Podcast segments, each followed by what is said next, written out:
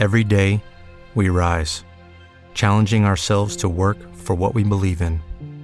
At U.S. Border Patrol, protecting our borders is more than a job, it's a calling. Agents answer the call, working together to keep our country and communities safe. If you're ready for a new mission, join U.S. Border Patrol and go beyond. Learn more at cbp.gov/careers. Este podcast forma parte de Evox Originals. Disfruta de este avance.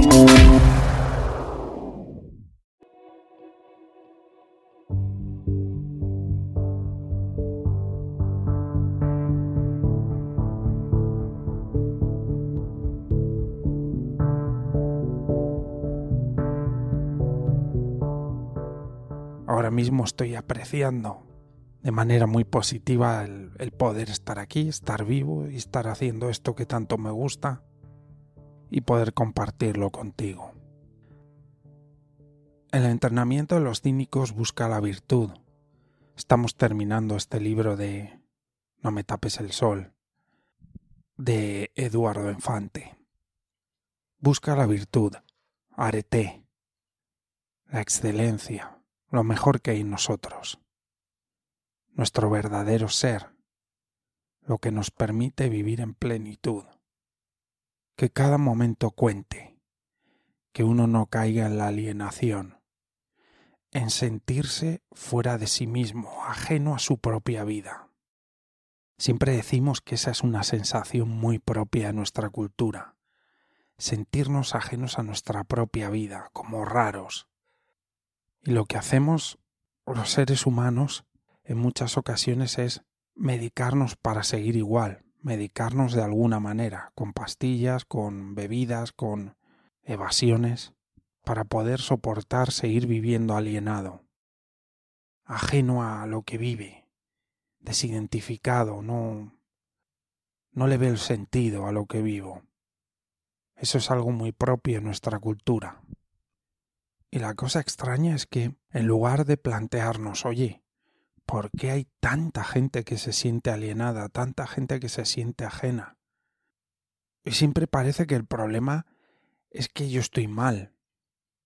Que de hecho, bueno, técnicamente real me siento mal. Pero parece que es como que hay un error en mí, un fallo. El sentirme alienado es un fallo. Pero nuestras emociones no están para equivocarse. Cuando son consistentes y duraderas nos están expresando algo. Y esta sensación de alienación, de sentirnos ajenos a lo que vivimos, está muy extendida. Pero nos respondemos lo más fácil. Ah, pues será que es que yo no estoy bien. En ningún caso dudamos de lo que vivimos.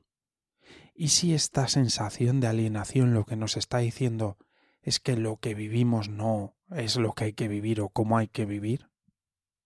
La manera en la que tenemos de vivir, la, la, la, mentalidad, la motivación con la que vivimos, y si esa no es.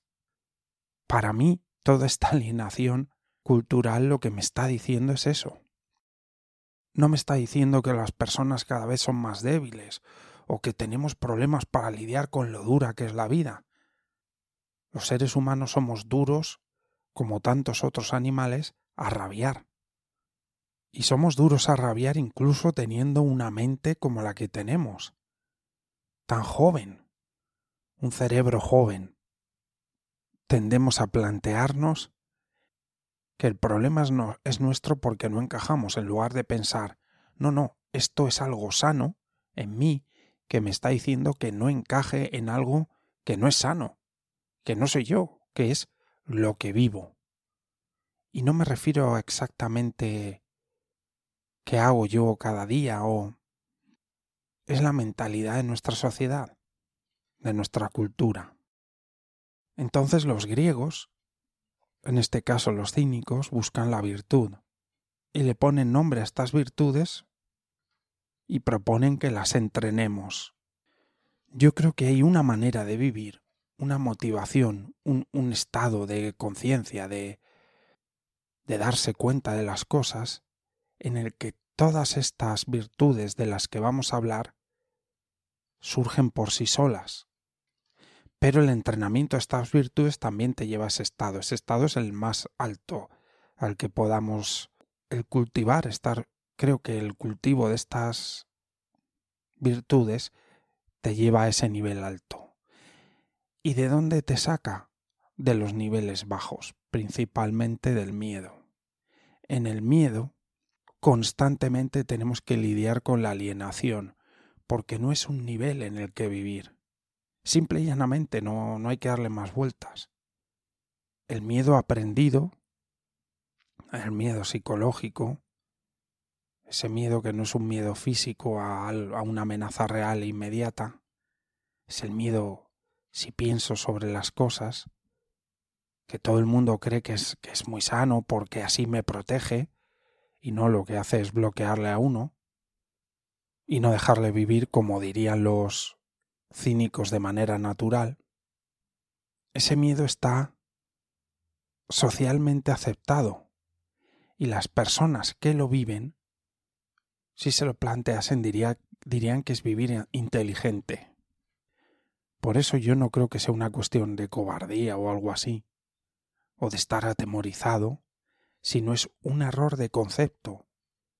Creer que esa es la manera de vivir. Simple y llanamente. Y además la historia de la humanidad está totalmente repleta de casos así, en los que las personas no es que fuesen, no sé, no, no les pudieses poner un calificativo negativo, es que simplemente no se daban cuenta de que lo que hacían no era.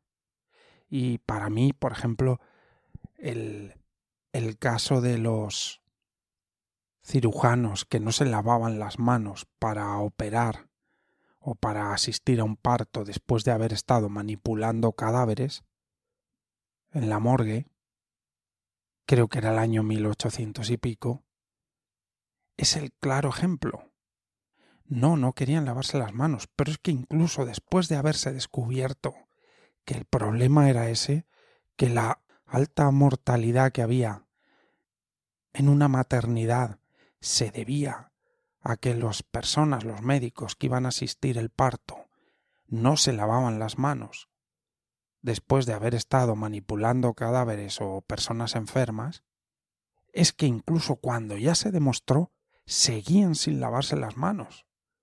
Uno no puede dar nada por sentado, uno tiene que ponerlo todo, pasarlo todo por la luz de su razón. Si uno está viviendo algo y uno está harto de vivirlo, uno está harto de la manera en la que trabajamos, de la manera en la que nos relacionamos, de la manera en la que convivimos en las ciudades, de, de esta vida como basada en la tensión, en el dinero y en lo material, si uno ve todo eso y uno ve sus miedos, uno puede decir, es que así no se puede vivir porque esto no es lógico. Que el problema para mí es ese, cuando se morían los niños dijeron, ¿por qué se mueren los niños? Vamos a mirar. Ah, mira, se mueren porque no nos lavamos las manos. Vamos a dejar de hacerlo. Y aquí decimos, ¿por qué estamos alienados? Vamos a mirar. Ah, estamos alienados porque vivimos de una manera que no tiene sentido, no nos llena. Es, es un sinsentido vivir desde esta manera materialista y basada en el miedo y en la tensión y en no llegar a ningún sitio y no tener tiempo y todas estas cosas. Pero de momento, como sociedad, seguimos quejándonos sobre un montón de cosas, pero no sobre la cosa central, que es esto así no funciona, esta no es manera de vivir. Yo voy a vivir desde otro sitio, con otra motivación. Incluso algunas personas dicen que eso es una utopía. Respirar es una utopía.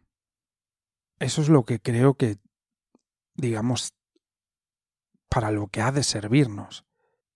Todo esto, todos estos audios, todo este hablar sobre estas cosas para plantearnos, abrir la caja de nuestra mente, abrir alguna ventana y mirar más allá.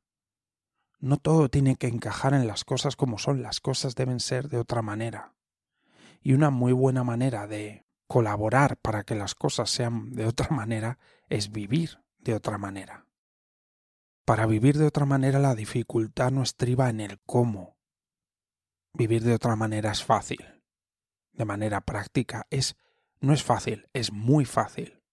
Lo que es difícil, muy difícil, es cambiar la mentalidad de uno, dejar de mirar desde el miedo y el orgullo de yo valgo, el ego, e irse a niveles más altos, a la ética y el amor. Eso es difícil. Realmente difícil. Lo sé. No por una cuestión consciente. Yo conscientemente lo veo y digo, claro, así hay que vivir, claro. Es por lo inconsciente, es por la cantidad de surcos que hay en mi cabeza, por la cantidad de ideas preconcebidas, creencias, por el miedo a no encajar, el miedo siempre presente, atenazándonos y diciéndonos que vivir normal es una utopía, que vivir de manera sana, psicológicamente sana, es una utopía, que hay que adaptarse a una sociedad que está enferma. Se puede perfectamente, perfectamente. Uno dice, pero no, que es que tendría que dejar mi trabajo, es que tendría que dejar de no sé qué es que eso, todo eso es secundario. La cuestión es el cambio de mentalidad. Si el cambio de mentalidad se da, las cuestiones prácticas de la vida se van dando solas. Es muy fácil. La vida es muy fácil. Mientras nadie te apunte con una pistola, es muy fácil.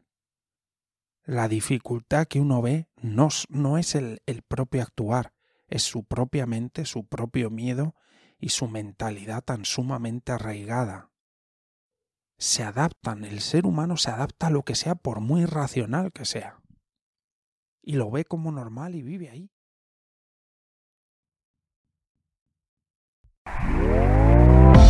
¿Te está gustando lo que escuchas? Este podcast forma parte de Evox Originals y puedes escucharlo completo y gratis desde la aplicación de Evox. Instálala desde tu store y suscríbete a él para no perderte ningún episodio.